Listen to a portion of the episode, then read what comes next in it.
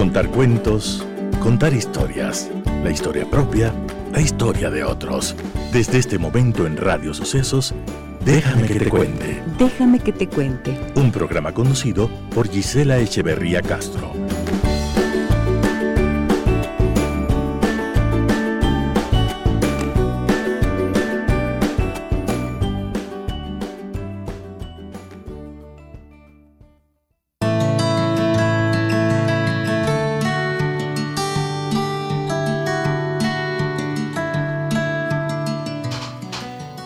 Y amigos de Radio Sucesos, tengan ustedes muy buenos días, bienvenidas, bienvenidos. Les saluda Giselle Echeverría en esta mañana en la que tendré el gusto de hablar con ustedes acerca de qué pasa cuando tu hijo es muy maduro para su edad.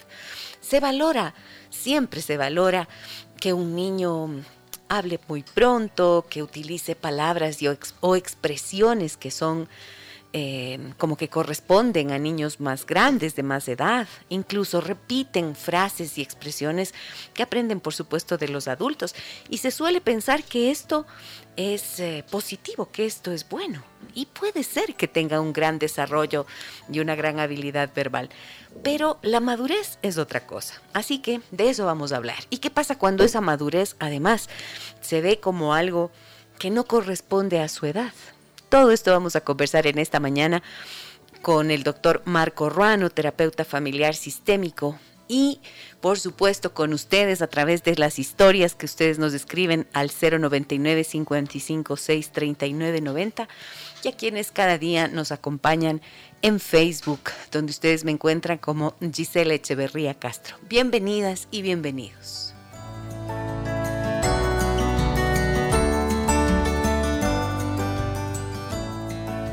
Nuestro programa llega a ustedes gracias al auspicio de BIRM. BIRM, el único inmunomodulador de origen natural. BIRM es una promesa de vida. Déjame que te cuente. Déjame que te cuente.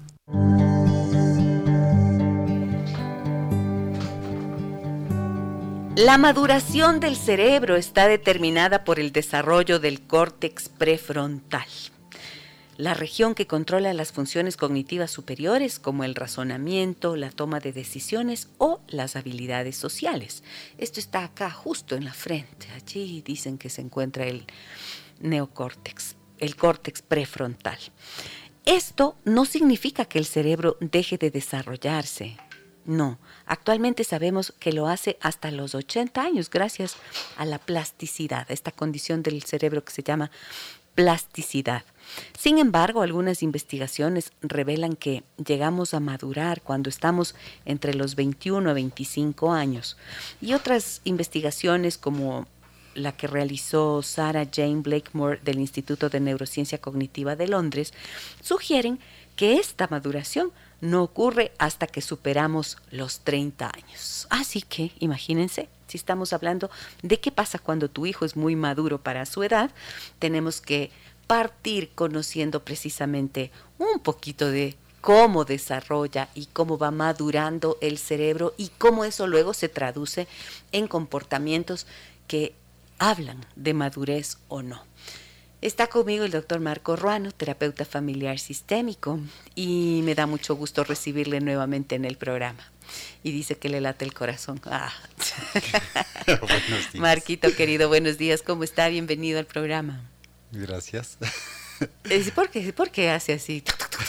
Que le late el corazón. Bueno, me acordaba de algunas familias que iban con niños y era increíble. Niños de 3, 4 años y que les daba vueltas a papá y mamá. ¿Qué significa que les daba vueltas a papá y mamá? Mamá, porque no sabían cómo conducirse con un hijo que ellos decían e, es muy maduro y les preguntaba, ¿y qué significa para ustedes cuando un niño de 3, 4 años dicen que es maduro? Es que hace cosas, dice cosas, em, en fin. me daba tantos nervios ver a un niño tan pequeño y a veces a niños que, que tienen yo 8 años, 10 años y dicen también las familias que es maduro. Así es. Y es que dice cosas y hace cosas. Entonces la conversación se iba a decir, bueno, qué cosas dice qué cosas hace para que ustedes digan que este niño es maduro. Y a veces en muchos de estos casos el niño o la niña lo que mm, daba diciendo, daba reclamando, daba hablando, o bien a papá o bien a mamá, y hacía reflexiones un niño o una niña de las cuales papá y mamá no se atrevían a decir. Y entonces a eso llamaban madurez. Es decir, los niños empiezan a expresar cosas que pueden estar percibiendo del entorno familiar mm. y se expresan con un lenguaje que por supuesto es aprendido de los adultos y que muchas veces mm, refleja entonces lo que los miembros de la familia están viviendo, pero que no dicen y los niños lo hacen por ellos. Es eso. Se dice que nosotros tenemos cinco sentidos, que la mujer tiene seis Siete, los niños Nosotros siete. las mujeres. Ah, los niños siete. los, niños tienen más sentido. Despiertan, tienen un radar en la panza y en el corazón. Suelen percibir cosas que no racionalizan todavía por su edad. Siete, ocho años tienen procesos de abstracción, por eso es que los niños a esa edad empiezan a desarrollar ya procesos matemáticos antes no, son muy concretos los niños. Esto es silla, silla. Te dicen cosas muy concretas. Tengo hambre, tengo frío, eh, no me moleste, no me gusta, si me gusta. No quiero comer, no ya no comer. estoy lleno. Sí, son cosas muy concretos hasta los 7, 8 años. De allí es que van desarrollando procesos de abstracción, es decir, van viendo procesos de matemáticas, aprendiendo a sumar, etcétera y son ellos concretos. Sin embargo, a veces me pongo a pensar cómo es que unos niños empiezan a, desarrollar procesos de abstracción a partir de los cinco años. ¿Qué cosas está pasando en familia? Puede ser Cuando dice procesos de abstracción, ¿a qué se refiere? Ah, ¿qué, ¿Qué percibimos cuando decimos abstracción? ¿Qué se le viene a la idea? ¿Qué se le viene a la mente? Mm, alguna reflexión quizás, algo que es más allá de lo concreto precisamente, donde puede estar mm, diciendo, claro, a veces son cosas como, por ejemplo, mm, me parece que mi papá tal cosa, o me parece que mi mamá tal otra. Entonces es como les escuchamos hacer reflexiones a los niños, y eso es un proceso de abstracción. Eco. Y en esas reflexiones que hacen los niños, a veces me pregunto, ¿A quién estás dando hablando, niño? ¿A quién estás? ¿En nombre de quién dices todo esto? Dices todo esto. ¿Quién no se atreve a hablar las cosas que este niño de siete años o más está chico incluso. o más pequeño? Entonces, ¿qué es lo que está pasando en familia que se relacionan de esta manera que trae orgullo para las ciertas personas que mi madurez de mi hijo y para otras personas eh, no saben qué hacer. Y entonces en esta confusión a veces de los niños, como son medios mágicos, los niños parecen ser buenas gentes, pero en realidad no lo son. en serio. parecen ser buenas gentes, pero en realidad no lo son. O te rompen el corazón de un abrazo, de una sonrisa, de una ternura, o te rompen la cabeza sin saber qué diablos hacer con un comportamiento. Mm. Mm, parecen buenas gentes, pero no lo son. entonces, pero en realidad nos desafían tremendamente. hay un desafío y luego es que la locura de papá y mamá estén unidos o separados, están en la corren a una velocidad como que los niños quieren tienen que ser cada vez mucho más, ¿cómo diríamos? Em, funcionales, funcionales a un sistema de vida. Entonces, si puedes caminar antes del año, mucho mejor si puedes no gatear y caminar, eh, mejor. Si puedes ya cambiarte al año y medio y avisar eh, popó, pipí, eh, mucho mejor, porque tienes que ser funcional, funcional, porque papá y mamá no tienen el tiempo de este compartir. Entonces, rápido a la guardería y esta cuestión de la funcionalidad. Me suelo tener un poco de temor porque digo, ¿qué etapas papá y mamá no estamos viendo, no estamos acompañando? Con atención. A veces eh, usted acabó de decir sobre el, el córtex frontal, eh, si el niño sigue a la, a la, luz, al sonido y al movimiento, y cuando no queremos que el niño moleste tanto, le damos un celular y la luz del celular simplemente va a bloquear la atención del niño. Se queda tan quieto, se queda tan bloqueado. Pero el, el, resto de los, del músculo del cuerpo quiere moverse y una vez que se le quita el celular, entonces, ¿qué hacer? Y empieza porque el músculo del cuerpo le pide movimiento, quiere seguir adelante. Entonces, allí es cuando los papás estén unidos o separados. Vuelvo a insistir en esto, empiezan a, hacer que el niño sea funcional y que aprenda rápido y que deje, entre comillas, de molestar tanto. Esa es la cosa, que deje de molestar tanto y que sea maduro pronto. Mm. Y la madurez estamos diciendo que tiene que ver con un proceso de desarrollo y maduración del cerebro. Porque fíjense ustedes que nacemos con un cerebro que es incompleto. ¿En qué? En todas las capacidades que luego como adultos desarrollaremos. O sea, incompleto en el sentido de que, por ejemplo, no tenemos todavía lenguaje, no mm. tenemos la capacidad de movimiento autónomo. Esto va ocurriendo por etapas y depende de los estímulos adecuados que los padres den. Pero claro, esto que dice el doctor Marco Ruano es algo que yo también he pensado y he observado mucho. Mientras más rápido hable, más orgullosa la mamá. Mientras más rápido sepa sumar y restar, más orgullosos los papás. Mientras más habilidades y destrezas cognitivas el niño desarrolla, es como que justamente es muy maduro para su edad y entonces esto es motivo de orgullo. Mm. Y la preocupación es que mientras estas destrezas cognitivas se van desarrollando, por ejemplo, entonces, ¿qué pasa con el corazón del niño que en realidad no quiere muchas veces tener tanta madurez en ese sentido, sino solamente ser niño?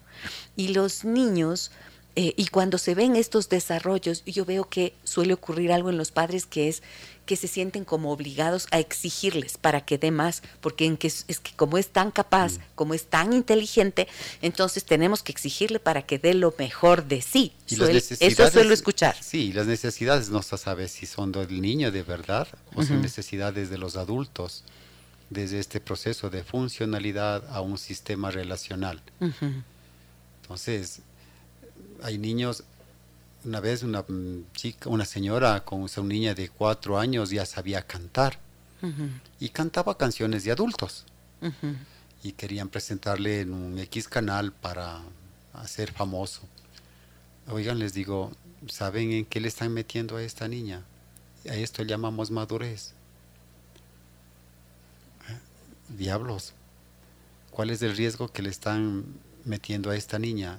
Cuando justo lo que usted dijo, ella lo que quiere es solo eh, ser niña, jugar, relacionarse, ser cuidada y que tiene poco a poco que ir aprendiendo procesos de responsabilidad. Cuatro años.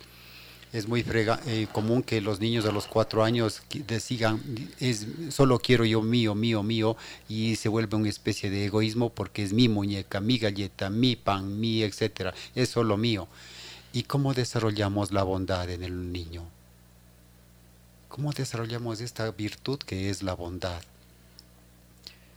Desarrollar este, este proceso de compartir.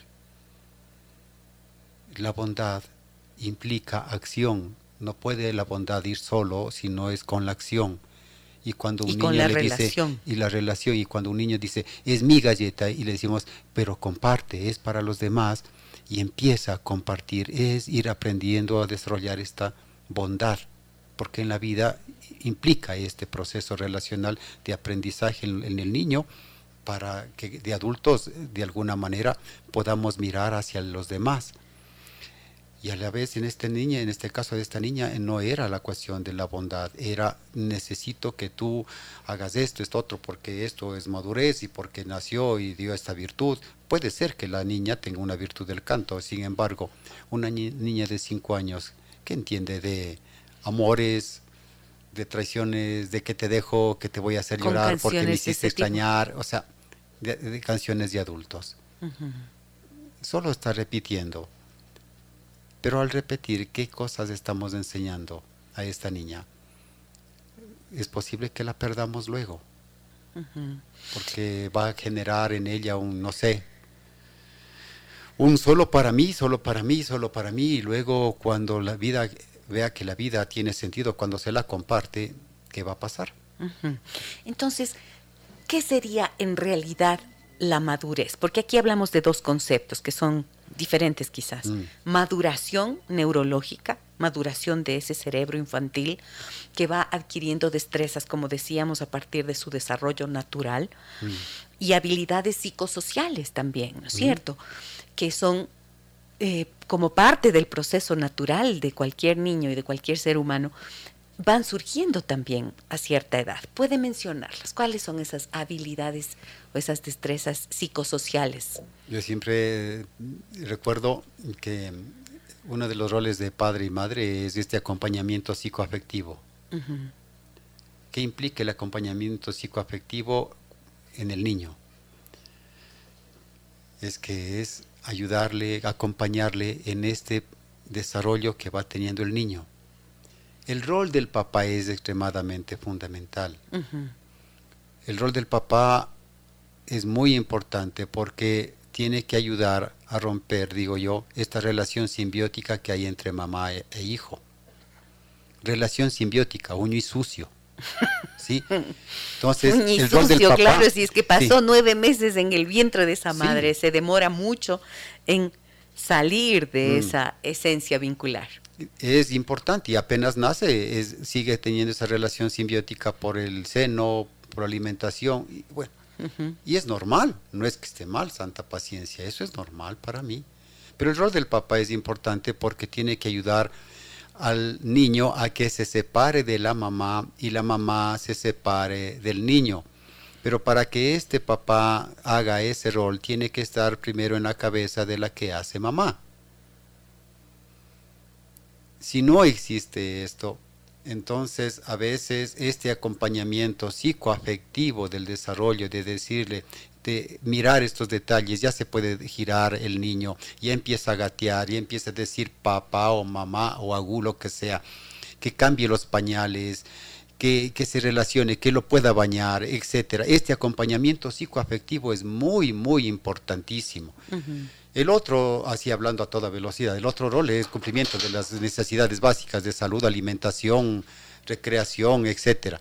Y el otro es este, esta habilidad que deben tener papá y mamá de entrenar a su hijo sobre procesos de sociabilización con el ambiente que tienen. Estas tres funciones son muy importantísimas para el desarrollo, digamos, nutridor del niño en esta cuestión, las habilidades que se tiene van de la mano. Si ha habido un niño que ha habido un, un, acompañamiento psicoafectivo donde papá y mamá hicieron este trabajo, se daban la posta porque es cansado, no es fácil atender a un niño. ¿sí? Demandan de mucha energía. La mamá se cansa, ve, trae, yo lo cojo, voy a sacarle los gases, etcétera. Pero ahí este darse la posta, yo ya estoy cansado, cógelo tú, yo ya estoy cansado, cógelo tú. Este darse la posta es muy importante en este acompañamiento psicoafectivo mirándose los detalles. Hoy, papá y mamá pueden decir, oiga, métase en etapas, de, busquen, pregúntenle al doctor Google etapas del desarrollo del niño y van a tener información allí.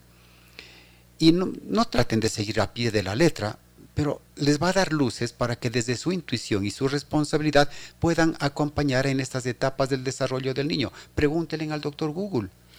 Y allí está. Y luego es, pero es esto, ¿cuánta confianza yo tengo en este padre para que haga esta destrangulación? Vuelvo a insistir, el rol del papá es importante, más la cultura a veces se adueña solo de la mujer. Hoy he visto hombres, papás, que se entregan de lleno al cuidado de sus hijos. Es hermoso, digo, estoy viviendo una época diferente. a la vez me cuestiono, digo, diablos, cada vez hay más más a cargo de los hijos y estas niñas, en especial las niñas, están teniendo un desarrollo de autonomía que ellos llaman madurez porque saben hacer ya cosas y llaman madurez a, este, a estas habilidades, no sé, a los cuatro o cinco años eh, ya sabe pelar papas, Y hay otras niñas que a los 4 y 5 años no saben nada de pelar papas porque viven en un ambiente diferente. Si yo me voy a donde mi vecina que vende verduras, eh, tiene dos niños, de un, un, chiringo que tiene 7 años y la chiringa tiene casi 9 años. Y ellos ya saben vender y saben dar el vuelto y tienen unas matemáticas increíbles. Y en otros escenarios. Y en otros escenarios, el niño a los nueve años ni siquiera sabe ir a la tienda y, peor comprar y pedir el vuelto. Entonces, pero este tipo de funcionalidades, pero lo que me he dado cuenta es que es increíble. Las mujeres están a cargo mucho más de los hijos, como viviendo solas, y las niñas están teniendo un proceso muy especial, que yo digo, no me gusta llamarlo madurez, sino este proceso de, habilidades para enfrentar problemas de la vida que les está haciendo tomar roles que quizás no lo sé, espero que se les podamos acompañar y no sé en dónde vayamos a desarrollar o mirar un proceso de familias en donde las mujeres están teniendo unos casos de autonomía muy diferentes que antes no se lo tenían. Creo que es bien importante eh, destacar que independiente de la madurez que demuestren los niños, no tenemos que perder de vista la edad que tienen, ¿no es cierto? Porque madurez en realidad implica la responsabilidad que un ser humano tiene de tomar una decisión y de mm, hacerse cargo de las consecuencias, ¿no es cierto? Mm. Eso es la madurez. Y cuando hablamos de que un niño es muy maduro, a veces se comete el error de preguntarles a los niños siendo muy chiquitos por cosas, decisiones que hay que tomar en la familia. Se me ocurre un caso que yo conocí, una madre que me decía, es que no sé qué hacer no sé qué hacer, si separarme o no. Y yo ya conversé con mis hijos, mi hija de 8 años y mi hijo de 10, y ellos están de acuerdo en que yo me separe. Estas son preguntas de decisiones de vida de un adulto, de una madre adulta, que no pueden ser trasladadas a los niños. Dices que mis hijos son muy maduros, por eso les digo a ellos, bueno, pero muy maduro, ¿qué significa? Significa que puede tener este desarrollo del que estamos hablando, estas habilidades, estas destrezas, pero eso no quiere decir que tenga la madurez como para tomar una decisión en nombre de la familia. Mm. Entonces, creo que esto es súper importante. A veces digo, se confunde la inteligencia, las habilidades y las destrezas con un proceso de madurez que no corresponde para la edad. Así es. Y a veces también he visto yo, Marquito, que, por ejemplo, niños grandes, niños que son eh, de estatura grandes, por ejemplo, se les trata como que fueran más grandes de lo que son. Mm. El otro día me decía una mamá en consulta que me quedé, tiene la niña de dos años y dice, ¿sabes qué pasa? Es que hace mucho berrinche. Y digo, ¿cómo es el berrinche? Es que se pone a llorar y grita. ¿Y cuándo llora y grita? Cuando le digo que tiene que recoger los juguetes eh, después de jugar. Pero ¿cuánto, qué edad tiene? Cumplió hace ocho días dos años. No le puedes pedir a una niña de dos años que recoja sus juguetes y que ordene y tenga la habitación lista. No. Ahí tiene usted una frase que a mí me gusta. ¿Qué es lo que suele decir usted?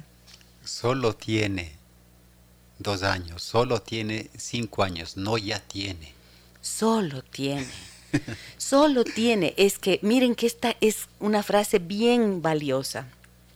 Hay que ver a los niños contemplando la edad que tienen. Y muchas veces es eso, pararse en la edad, en la idea de solo tiene dos añitos, ¿cómo va a recoger todas las cosas? No puede. Todavía son cosas, tareas que tienen que hacer las madres. Y a veces me preocupa que las mamás están muy impacientes. Sí, porque a veces... Para que los hijos logren esa autonomía. A veces eh, la, la comparación no es que lo hacen de mala fe, Solo que en la comparación el mensaje que se da es a veces doloroso, digo yo. Eh, yo cuando tenía tu edad ya sabía hacer esto, esto otro y esto otro. ¿Y tú? Cuando yo tenía tu edad ya sabía ayudarle a mi mamá a hacer esto, este, esto, esto. ¿Y tú?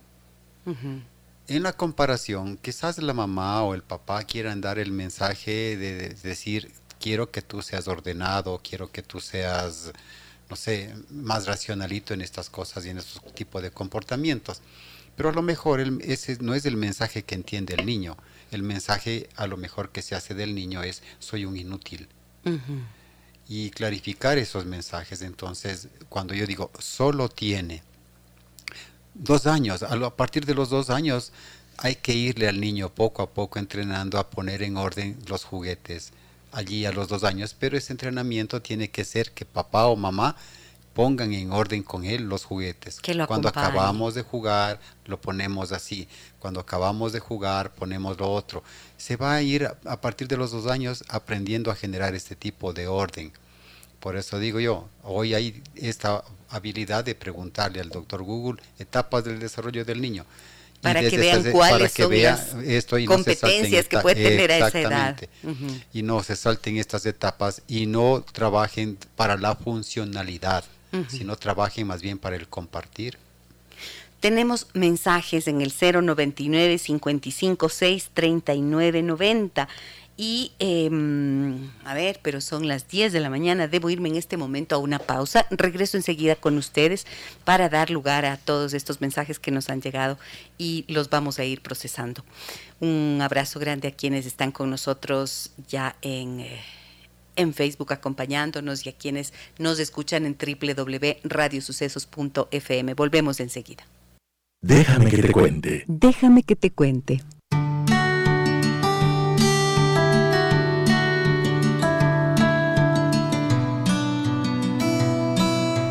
En esta época que es tan importante estar protegidos contra virus y bacterias, es vital contar con un sistema inmunológico poderosamente equilibrado que nos proteja contra las enfermedades. Tomando dos cápsulas de BIRM al día estarás protegido y listo para combatir enfermedades. Puedes escribir sin costo a consultas.birm.com. Vuelve el bazar navideño del Centro Comercial La Esquina Allí puedes encontrar hermosos detalles y regalos, disfrutar de un agradable ambiente con música y sabores de la época. Te esperamos el sábado 20 de noviembre de 15 a 20 horas y el domingo 21 de noviembre de 10 a 18 en el Centro Comercial La Esquina en Cumbaya. Esto está ubicado en la avenida Pampite y Chimborazo frente al reservorio.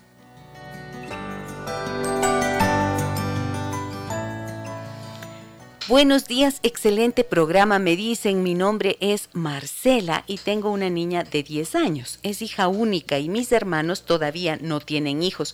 Por lo tanto, en cada reunión familiar, mi hija es la única niña de la familia, así que ha tenido que crecer entre adultos y eso le ha hecho madurar antes que los otros niños. O yo lo veo de esa manera. Mi mamá dice que es como una vieja chiquita Saludos cordiales. Gracias, Marcela, por su mensaje. Qué ternura. Eh, es como una vieja chiquita. Es como una vieja chiquita, así se dice, ¿no? A mí me decían eso, que yo parecía una vieja chiquita. Yo ahora sigo mm. siendo viejita. Hay habilidades. Pero ya no estoy chiquita. Habilidades, yo digo, no, pueden ser también dones de la vida, ¿por qué no? Sin embargo, los procesos relacionales son muy importantes porque estos son los que abonan a, un, a una mente, a un corazón, a una vida. En este caso, una niña de 10 años que se relaciona solo con personas adultas. Ah, pues, es el centro de atención. ¿Está mal en eso? Para mí no. No, desde luego que no. Eh, que eso le ayuda a desarrollar y han abonado en esta niña ciertas habilidades, sí. Está bien. A la vez, solo tiene 10 años no ya tiene. Y en este solo 10 años, estar pendientes de cómo otra vez voy a hacer y sigo acompañando a, mi hija en esta relación psicoafectiva, cómo voy generando en ella obligaciones, deberes y derechos en estos 10 años en los procesos educativos de recreación y de procesos de sociabilización. Esto es importante. ¿Sí? Así es que qué bueno que esta niña tenga otros ojos y que abonen en ella ciertos dones que la vida le, está dando. Ok, pero siempre recordando que por muy maduros o inteligentes que, sean o que, que se expresen de estas formas especiales y particulares porque aprendieron de su entorno de adultos, el tener en cuenta que solo tiene 10 años significa comprender que tendrá limitaciones propias de su edad. y que entonces ahí los madres y los padres tienen que estar atentos para no exigir más allá mm. de lo que se debe. Voy a saludar a quienes nos acompañan en esta mañana en Facebook, en nuestra transmisión en vivo. Ustedes pueden ver el programa allí, después de que lo terminamos, también lo pueden ver allí. Allí queda a Loli, a María Elisa, a Carolina, a Rosa, a Marlene, a Lucero, a Alexandra, Paulina, Anita, eh, otra Carolina, Sandra, Ana Lucía, Germania, Mauricio, Susi, Carmen, Susana, tres personas más, Margarita, buenos días, Nelly, buenos días, gracias Anita por compartir en eh, compartir nuestro programa. Si ustedes creen que lo que trabajamos aquí puede ser útil a más personas, compartan, compartan por favor esta transmisión, compartan este programa de tal manera que podamos crecer esta comunidad de personas interesadas en el desarrollo personal y familiar. Bien, voy con mensajes, más mensajes y consultas que nos hacen, nos cuentan sus historias y eso para nosotros es importantísimo porque en base a eso vamos ampliando los contenidos que tenemos que desarrollar. Me dicen por aquí, Marquito, bueno, me acompaña hoy el doctor Marco Ruano, no, mm, me he olvidado, ¿no? el tema, ¿qué pasa cuando tu hijo es muy maduro para su edad? Dice, buenos días, me dicen, para mí ahora es un problema el haber sido autosuficiente desde la niñez y adolescencia.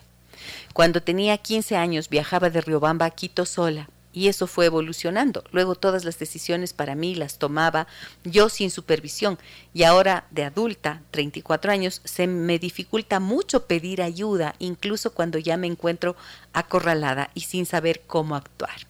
Un abrazo, Gise, me dicen, y no me das el nombre. Eh, y te voy a decir Alicia, ¿ya? Te doy un abrazo enorme, Alicia, gracias por tu mensaje.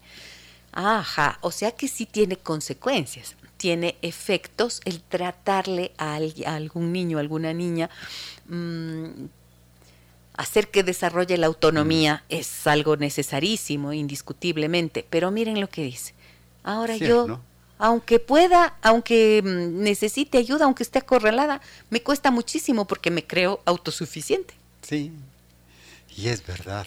Y algunas personas como la señorita suelen tener estos problemas paciencia. No lo había visto también así. Ajá, mire, qué interesante. Gracias por enseñarnos, mujer de Dios, al decir, oigan, de verdad, cierto.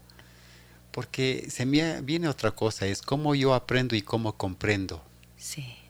Cuando yo digo, solo tiene 10 años, solo tiene 8 años, años no ya tiene 20. Es diferente, ya tiene 20. Solo tiene 14 años, solo tiene 15 años y ya tiene 15 años. Sí. Se podría, pero ya tiene 20, ya tiene 30. Pero en este aspecto diríamos, ¿cómo aprendí, cómo comprende? ¿Cómo aprendí yo mi proceso de autonomía y cómo lo comprendí? Muchas veces he visto personas que dicen, yo de niño ya hacía esto y etcétera, no tuve una niñez, me deben mi niñez. Y lo aprendí así, pero lo comprendí con dolor. Lo comprendí con una descalificación por eso es que hoy quiero enseñar a mis hijos a que tengan esa madurez tan temprana en hacer las cosas y no a ti no cómo enseñarles si no es a través del dolor. Que aprendan tal cosa, pero que lo comprendan con dolor. ¿Y cómo desarrollar entonces? Que cómo aprendí y cómo comprendí sin el dolor. Puede ser con la creatividad, con la tranquilidad. Es diferente. Entonces, cuando yo veo que hay niños que por circunstancias de la vida, la familia hace que los niños participen en ciertos roles, en ciertos trabajos, porque lo, toca así por, la, por las cuestiones reales que vive una familia.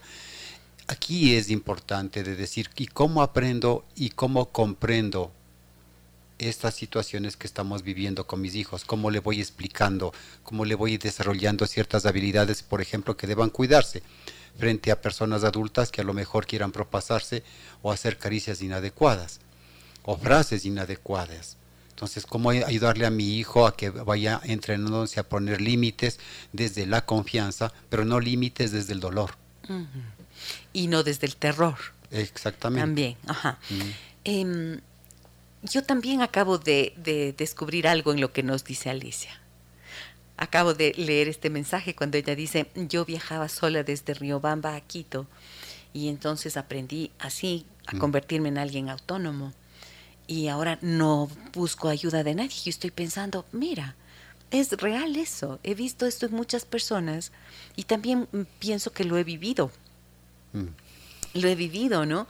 Esto de sentirse uno como, cuando uno es hijo único, creo que crece con eso también.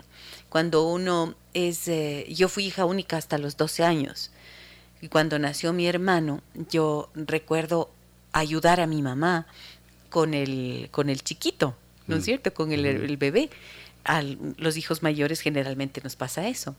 Y entonces, en eso uno aprende una responsabilidad, aprende a cuidar, aprende a asumir responsabilidades y lo comprende, de acuerdo a lo que usted dice, puede comprenderlo como, ay, qué pena, qué triste, qué angustia, qué doloroso que fue para mí tener que hacer eso.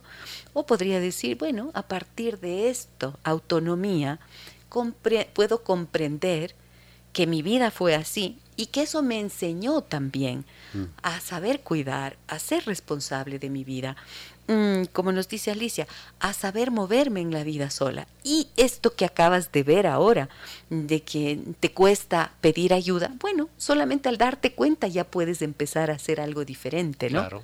Eh, ahí de eso uno de los secretos de la vida, uno de los secretos de la vida es saber pedir ayuda a tiempo. Saber pedir ayuda a tiempo. Sí. Claro, porque cuando nos creemos omnipotentes y que no necesitamos de nadie, podemos irnos al fondo del abismo. Sí. Sí, es verdad. Voy a saludar a quienes están conmigo acá, con nosotros aquí en Facebook.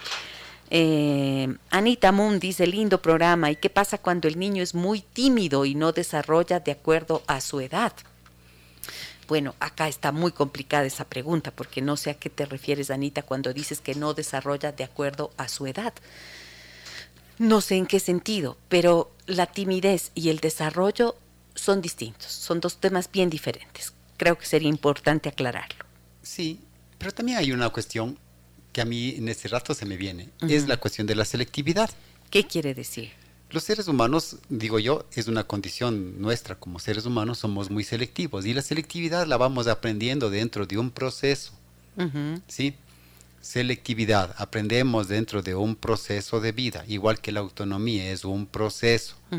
Entonces, poco a poco. Lo importante es quienes acompañan en ese proceso en un niño, en un adolescente. Pero igualmente de la selectividad. Por ejemplo, he visto niños que son tímidos, pero son selectivos en la cuestión de la, de la timidez. Cuando están con otros niños en el parque, para nada son tímidos. Cuando están en la escuela, son tímidos. Viene una persona, una visita familiar y me dicen que son tímidos entonces, mi timidez, yo voy generando una especie de selectividad. El niño no es consciente de que es selectivo. Somos los adultos quienes vamos haciéndole caer en cuenta sobre lo selectivo. Cuando estás en otro lugar, ahí sí no estás tímido para nada, ¿no? Y cuando estás acá y tienes que saludar, ahí sí toca empujarte para que hagas esto, que saludes esto, esto otro. Entonces, eh, ¿esto, es, ¿esto es selectividad? ¿Cómo le puedo entonces a, a mi hijo ayudar a que esta selectividad lo pueda aprender y comprender de mejor manera, con una creatividad, no con una vergüenza. Esto es importante. Igualmente, hay niños que tienen mucha ira y la ira con unas personas sí lo, lo demuestran y con otras en cambio no. Se vuelven a lo mejor más tímidos o un poco recelosos. Entonces, ¿Cómo ayudar a mi hijo a clarificar esta cuestión, que a veces los adultos tampoco lo tenemos claro, sobre la selectividad? La madurez también viene este proceso de selectividad. Es decir, yo desde la realidad familiar que yo vivo, le enseño a mi hijo a que sea selectivo y demuestre madurez frente a tales personas y con otras quizás no le doy ese permiso de que pueda expresarlo. Y también entonces quiere decir que tenemos que estar atentos al tipo de relación que los niños establecen con quién.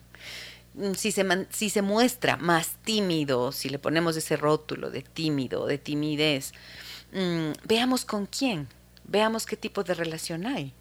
A veces uno se siente intimidado por ciertas figuras, por ciertas personas, y, se, y luego se califica al niño. Sí. Pero no, eh, de lo que se trata es de poder comprender qué es aquello que le puede intimidar. ¿Se mm. fijan? Timidez, intimidad, intimidación. O sea, me intimida, me asusta, quiere decir, me asusta tal o cual persona o tal o cual grupo de personas. Pensemos mal. O pensemos bien. no, pensemos mal. Me acordé de un niño en donde decía que era tímido. Y yo le digo, y, empezamos a mirar sobre este proceso de selectividad. Sí. Cuando le veía al niño que era tímido y cuando no era tímido. Sí. Y empezamos allí, oye, y cuando se vuelve tímido, ¿quién le da diciendo las cosas al niño? Entonces, soy yo quien le da diciendo las cosas, soy yo quien ah, empieza a hacer las cosas. Ah, entonces este guagua no es solo tímido, es muy inteligente y tiene una selectividad para eso, de decir, oye mamá, ¿me puedes dar adivinando las cosas que yo necesito? Pero hable, mijito, hable. Pero el otro dice, no, quiero que hables tú y tú me despidiendo. Si es que adivinas lo que yo pido, gano. Y si es que no adivino, lo que, si no adivinas lo que yo pido, también gano porque la equivocación es tuya, no mía. Diablos, esto no es consciente el niño, tampoco la mamá. Pero ¿qué, ¿cómo puede él de aquí en adelante, si es que él tiene esa habilidad de a que la mamá abra su bola de cristal y adivine lo que quiere el hijo, y luego a lo mejor, como esta compañera que habló eh, hace poco, cuando tenga ya grande dirá, yo voy a elegir, por hablar así de un niño que es tímido, voy a hablar, voy a elegir una mujer para que me adivine, porque yo me entrené así para que otras personas me den diciendo, porque la mujer tiene que tener la bola de cristal para determinar las necesidades que yo no me atrevo a decir. Oye, interesante esto. Por lo tanto, las madres tendrían que permitir que los hijos puedan expresar, facilitar a través de preguntas y no necesariamente darles diciendo en buen ecuatoriano, ¿no es cierto? Darles diciendo y adivinarles. Eso es lo que usted está diciendo. Así es. Permitir ese ¿qué otra palabra en vez de decirle, en vez de para no decirle tímido eres? Oye, qué tímido que eres. Tienes que aprender. ¿Qué otra palabra se le podrá decir para no decirle y calificarle de esa manera? No lo sé. ¿Sabe qué? Esto que usted está diciendo me, importa mucho, Marquito, porque cuando justamente le ponemos esa etiqueta al niño, generalmente responde a la etiqueta, ¿no es cierto? O sea, actúa de acuerdo a la etiqueta que se le ha colocado. Si le dices, es que eres muy tímido, tienes, tienes que dejar de ser tímido, ya asume la etiqueta y esa timidez, entre comillas, se hace más evidente. Mm. Mm. Voy con mensajes. Deme chance de, leer los mensajes. ¿Puede o no? Sí. Margarita Dajik me dice, me encanta el criterio del doctor, excelentes precisiones. Gracias Margarita, qué bueno que estás por aquí. Mónica Sáenz dice, buenos días, qué buenos temas abordan en su programa. Muchas gracias. Cris Guayasamín dice, saludos desde Estados Unidos, mi Gis, siempre un gusto escuchar tu programa. Qué bueno, Margarita dice, buenos días, Gis, qué gusto. Alexandra Chávez, saludos a Marquito. Sandra Espinosa, muy interesante. Mónica Merizalde, buenos días, lindo programa. Carolina Guarderas dice, buen día Gisela, gracias por este tema específicamente desde esa responsabilidad como parte directa de la familia del niño o adolescente, es prudente intervenir o llamar la atención ante un comportamiento o acción fuera de lugar de este tipo de chicos no, no comprendo. Cuando los padres son impávidos y permisivos peligrosamente. Eh, Carolina, perdóname, pero francamente no, no, no sé. ¿Usted capta? ¿Cuál la... No, no comprendo. Bueno, gracias por los saludos de verdad a las compañeras. ya ve, tiene un club de fans acá usted. imagínese, siempre hay más mujeres que escriben. Sí. Mis compañeros hombres, no sé, pero bueno, estarán trabajando. También. Pero las mujeres trabajan también, ¿no? También, también están, también están conectados a veces. Acá tengo, por ejemplo, un mensaje que me dicen, Carolina, te pido que pudieras reformular lo que planteas porque francamente no me queda muy claro. Perdón. Carolina dice, es que no, no lo comprendo. Dice, buen día Gisela, gracias por este tema específicamente desde esa responsabilidad como parte directa de la familia del niño o adolescente. Es prudente intervenir o llamar la atención ante un comportamiento o acción fuera del lugar de este tipo de chicos. ¿Cuál? No, no sé, francamente. Bueno, yo lo entendía, lo entiendo así tal vez. Si es prudente llamar la atención, llamarle la atención a un comportamiento eh, frente a otras personas. Será, al, no, no, sé, no, no estoy muy clara. Creo que vamos con otros mensajes y si es que Carolina puede reformularlo sería mejor. Muchas gracias. Buenos días, doctor Rano y Gise. Me dicen, yo creo que fui una niña que maduró antes de tiempo. Creí crecí, perdón, en una familia con infidelidad y por cuidar a mi mamá tuve que asumir muchos cuidados y actitudes que ahora entiendo que no me correspondían. Ahora siento que esto me afecta en mis relaciones con otros y conmigo misma. Creo que debemos dejar que los niños tengan su propio ritmo. Gracias por estos temas tan importantes. Saludos desde Cuenca. Soy Nicole. Muchísimas gracias, Nicole. Qué gusto que estés con nosotros desde Cuenca. Mm, y qué valioso lo que Nicole nos comparte, ¿no? Sí. Mire, Fui una niña que maduró antes de tiempo, crecí en una familia con infidelidad y por cuidar a mi mamá tuve que asumir muchos cuidados y actitudes que ahora entiendo que no me correspondían. Pues veo, eh, hemos tenido consultas en donde los niños empiezan a guardar secretos y desde allí empiezan a hablar cosas que no, desde este proceso de abstracción que estábamos hablando al inicio, es que él está, me está dando diciendo cosas que no se atreven las otras personas a decir.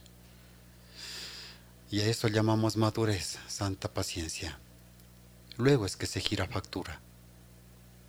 En este caso, eh, eh, que nos eh, comenta la compañera, pero en otros casos que me vienen a la mente, niños de 8 años, de 7 años, que ya saben que uno de los dos tiene otra relación ¿Y qué hago yo con una persona en mi casa cuando es tramposa, tiene otra relación?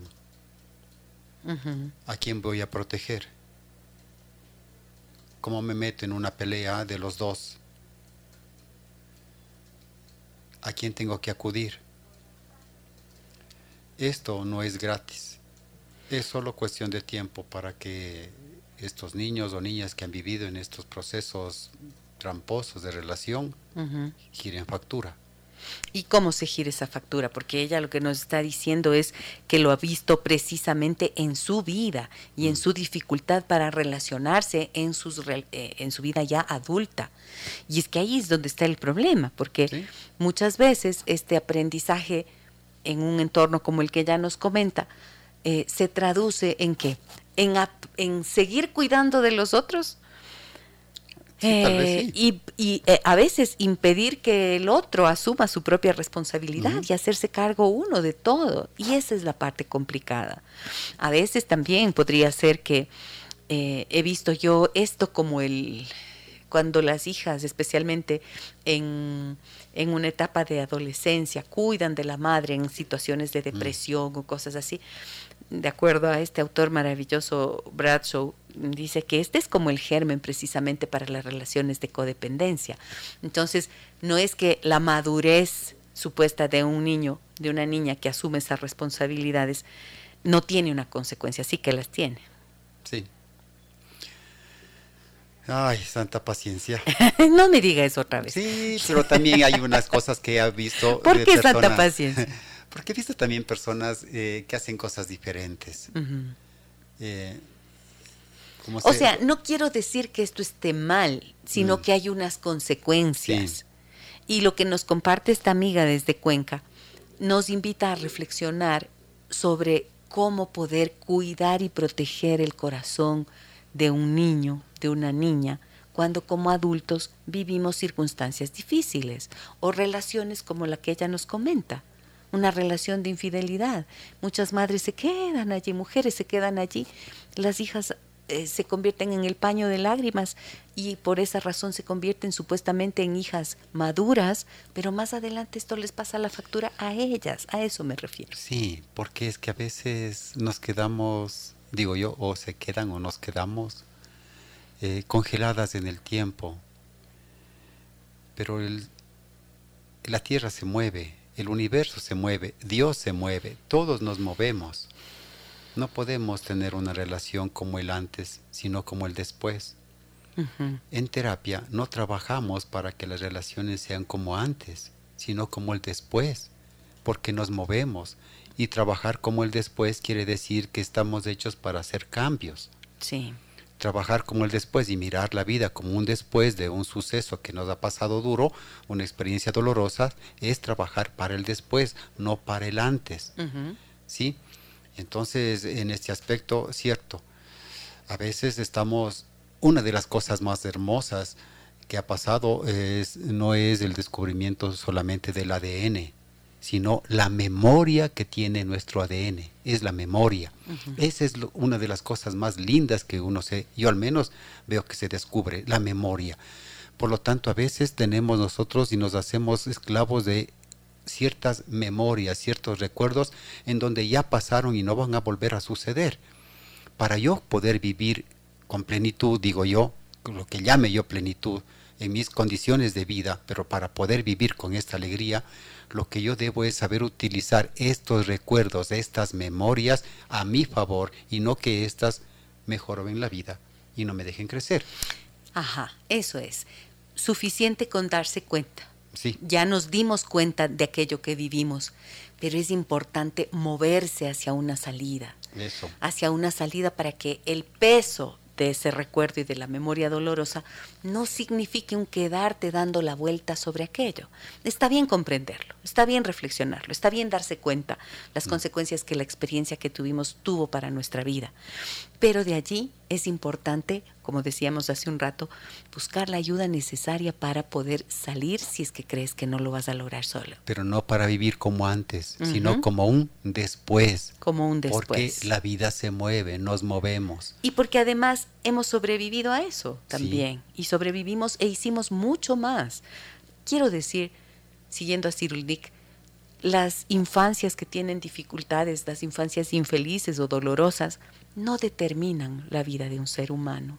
Así es. No lo convierten en, en alguien marcado, ni mucho menos, sino que tratamos de enfocarnos en aquello que hizo para sobrevivir y cómo logró, cómo logró aquello.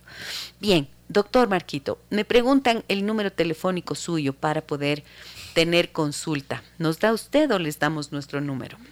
Dele nomás su número. no me acuerdo bien el mío. No se acuerda, es que así este es el problema con el doctor Marco Ruano. 099 55 6 39 90 pueden ustedes escribir a este número y solicitar consulta con el doctor Marco Ruano si es que así ustedes lo desean. Me dicen por aquí, buenos días, déjame que te cuente, Gisela. Gracias por darnos un espacio para escucharnos y al mismo tiempo darnos una guía. Me alegro mucho. Tengo un nieto de seis años y digo que es maduro por su forma de expresarse y parece una enciclopedia, porque tiene respuestas para todo, pero muy coherente. Un lindo día para todos los que hacen este maravilloso programa. Muchísimas gracias. Gracias por escribirnos este mensaje. Y claro, hay niños que son...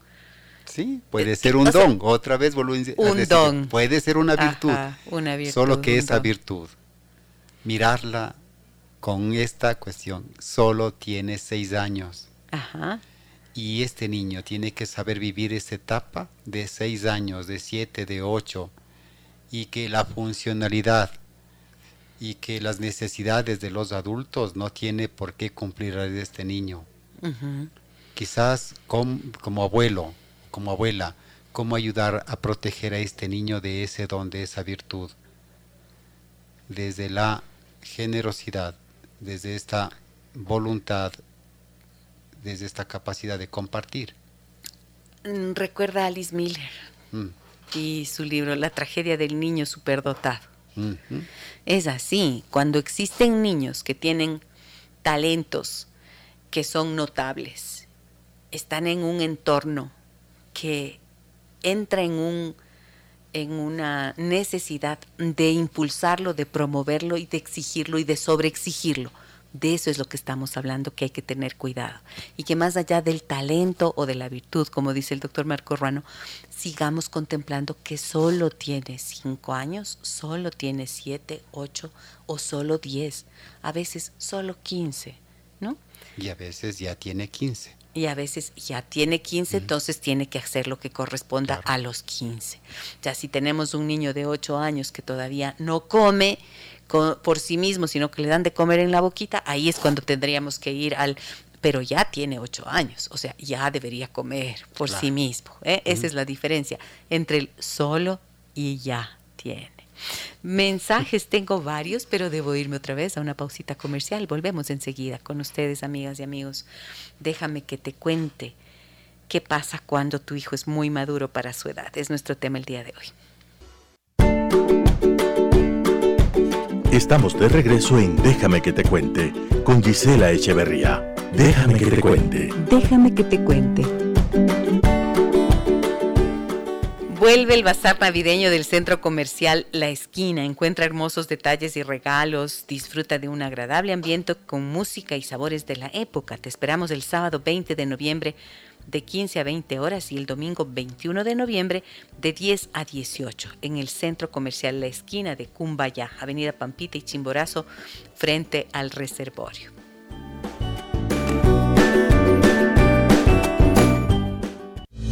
Déjame que te cuente que nos humaniza. ¿Qué pasa cuando tu hijo es muy maduro para su edad? De eso hablamos hoy con el doctor Marco Ruano. Y em, tengo más mensajes acá en, eh, en, nuestra página de Facebook, allí, y en Instagram también ustedes pueden seguirme, Gisela Echeverría Castro. Acá dice, ¿dónde está? Lucy dice, buenos días, excelente programa, felicitaciones. Para consultas particulares con el doctor podrían facilitar los contactos, muy agradecida. Sí, 099 556 3990. Allí ustedes lo pueden encontrar. Veo corazones, pero me gusta que vuelen los corazones. A ver, cuando están allí, ya saben que esos corazones son nuestro estímulo para continuar haciendo lo que hacemos. Muchas gracias, Patricia Ortega. Dice, buenos días, excelente programa. Paulina Vega, buenos días, qué buen tema, Dice, Me gustaría saber si Marco es terapeuta de adolescentes. Es buenísimo para trabajar con adolescentes. Sí, sí, sí. ¿Por qué le gusta trabajar con adolescentes, doctor Marco Ruano? Cuente. Los adolescentes, eh, a ver, cuando trabajaba en comunidad terapéutica con muchachos drogos, adolescentes, había un letrero ahí, no sé si escribió el chico Aristóteles o no sé, pero decía algo así. La adolescencia es como cuando uno se cambia de casa, un desorden temporal. Y entonces era tan lindo este reto porque los adolescentes con los que hoy he trabajado suelen pensar y percibir mucho más rápido y que a veces los adultos. Mm y les gusta les gusta que le acompañen para saber qué ramas metafóricamente yo tengo que podar para no meterme en líos después.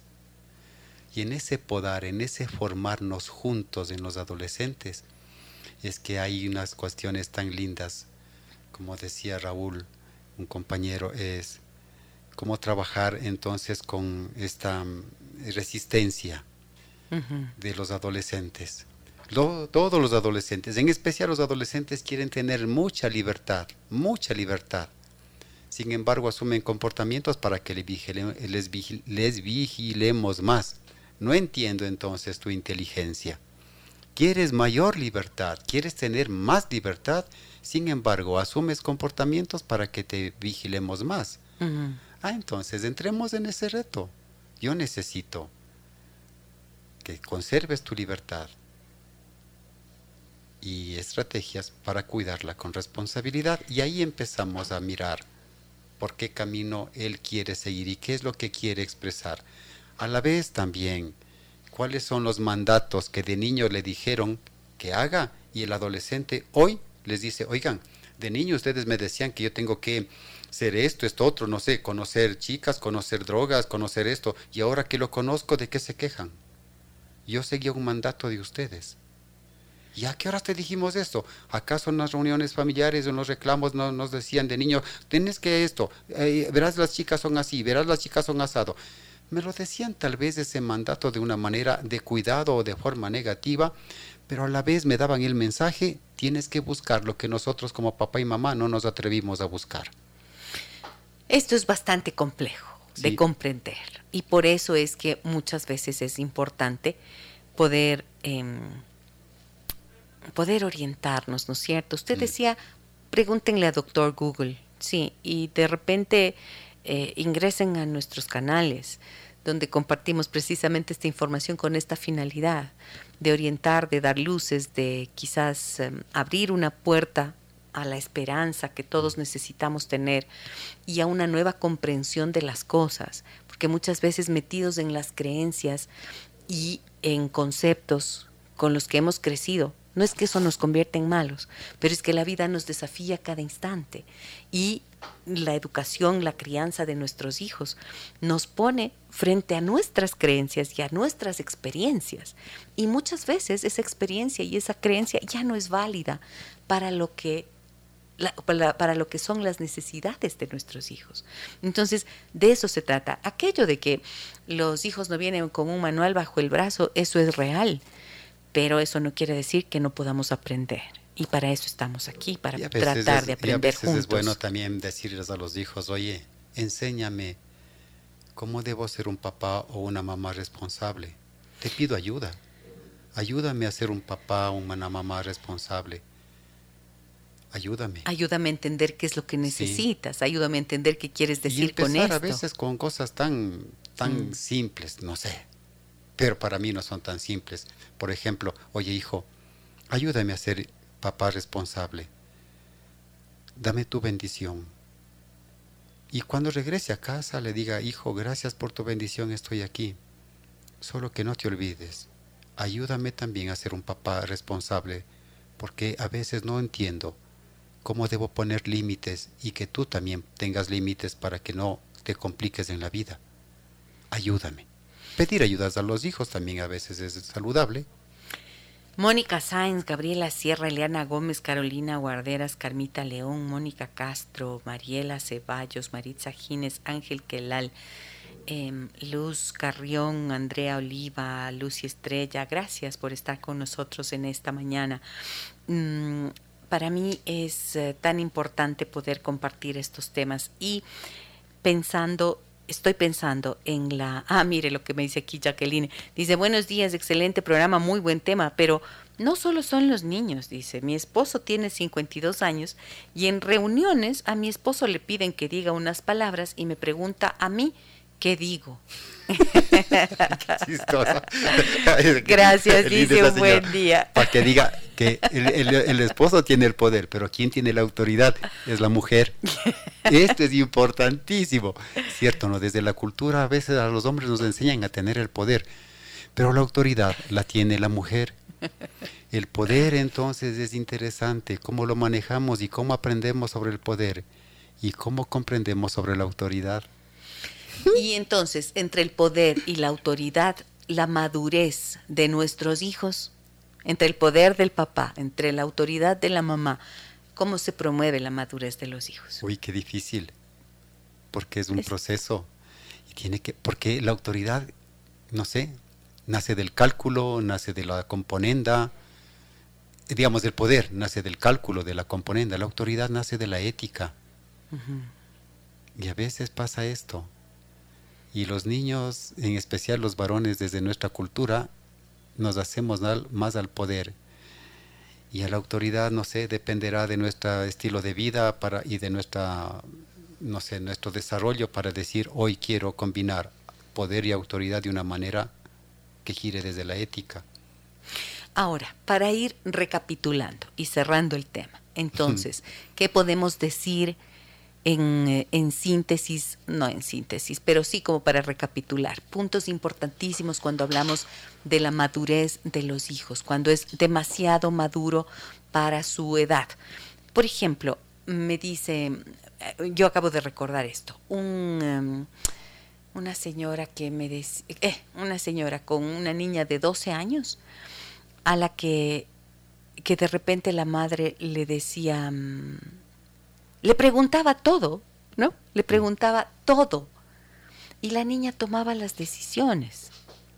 ¿A dónde quieres ir a comer hoy? ¿Qué hacemos el fin de semana?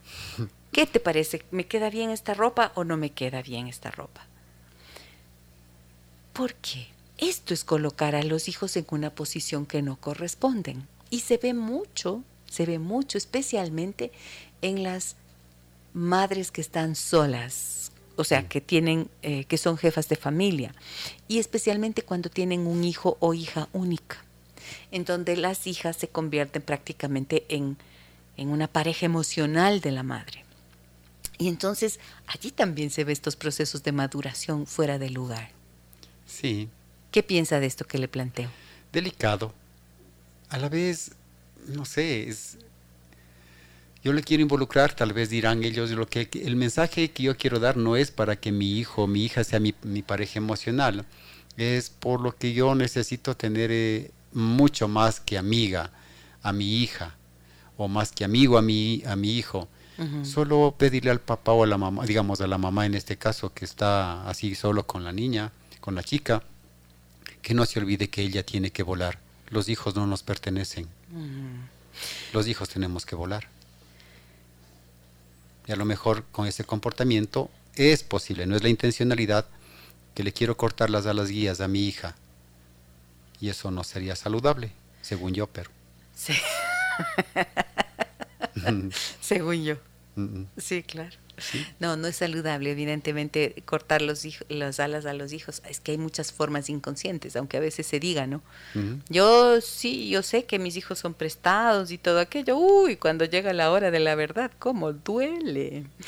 y qué difícil. Es verdad. Es dificilísimo. Uh -huh. Carolina dice, muchas gracias, reformulo la pregunta. Ante una actitud o comentario, miren, yo ya estaba yéndome a despedir y ha sido que tengo todavía mensajes por acá. Ante una actitud o comentario fuera de lugar, no apropiado y grosero de parte de un niño o niña que no es corregido por sus padres. ¿Es prudente y apropiado corregir esto delante de los padres? O sea, quiere decir, ven un comportamiento inadecuado de un niño o niña.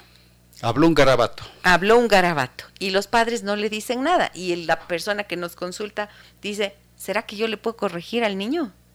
Mm. Ah, estando ahí los papás en presencia, o sea, podría yo decirle, niñito, esas palabrotas no se dicen delante de los padres si es que ellos no han actuado. ¡Ay, Uy, qué, qué fuerte! difícil, no. ¡Qué momento! Mm. Qué, qué, qué, escenario más complicado! O sea, sería lo saludable, sí, porque no, es para que sepa desde la selectividad que el niño no puede actuar como quiera. A la vez, qué difícil, qué complicado. Yo buscaría la manera de decir, y es lo que llamamos un poco la pelea limpia. ¿Sí? Repetir lo que yo veo, lo que yo oigo, no lo que yo me imagino. Vamos a imaginarnos que el niño habló un garabato. Están los papás ahí, no dicen nada. Más yo podría decir tal vez así, niño, cuando yo escucho que dices tal garabato, siento ira, siento molestia. Y me Te siento. pido que respetes el lugar en que estamos. Eso. Ajá. Si lo digo de esa manera, no le estoy diciendo, no le estoy pinchando al niño, le estoy diciendo lo que yo escuche. y Oiga, tampoco niño, les estoy criticando a los No. padres. la manera entonces como decir, niño, cuando yo te escucho decir tal garabato, siento ira, siento molestia, te pido que respetes el lugar en donde estamos. Te pido que no te pronuncies de esa manera. Punto, hasta ahí. Es posible que el niño entonces diga, oh, cierto. Y los papás digan, algún mensaje les tendrá que dar la manera de cómo expresarlo. Ahora, esto depende del tipo de relación que uno tiene también. ¿Mm? ¿no es cierto? No sé, pero bueno, planteado así como desde este reclamo responsable que usted propone en este momento, no hay una crítica a los padres y tampoco hay un no se está lastimando al niño, solamente se está expresando lo que uno siente y lo que uno piensa sobre esa situación Porque y está colocando un límite que es necesario. Sí, porque el trabajo a veces de las personas como papás o como educadores, como terapeutas, etcétera, no es juzgar el ser de la persona, sino el hacer. Y, y entonces no cuando- juzgar necesariamente, sino nombrarlo. Sí, Porque a veces uno se queda callado, las personas tienden a quedarse callados Mm. frente a, a cosas que son ofensivas y el otro ni se entera que está haciendo así.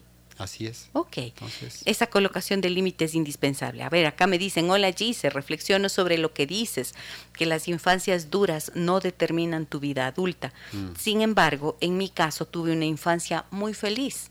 Mis papás me daban mucho amor y además me daban todo y más de lo que yo necesitaba. Ahora para mí es frustrante no poder hacer lo mismo con mi hija por la crisis laboral y económica y eso me trae muchas peleas con mi esposo porque lo comparo siempre con mi papi. Soy Paula, nos dice. Gracias Paula por tu mensaje y por tu confianza. Un abrazo grande para ti. Comparar al papá, al esposo con el papá. Yo de esposo le diría, oye, no soy tu papá. Solo mirémonos y aprendámonos a llevar con paciencia, con tolerancia.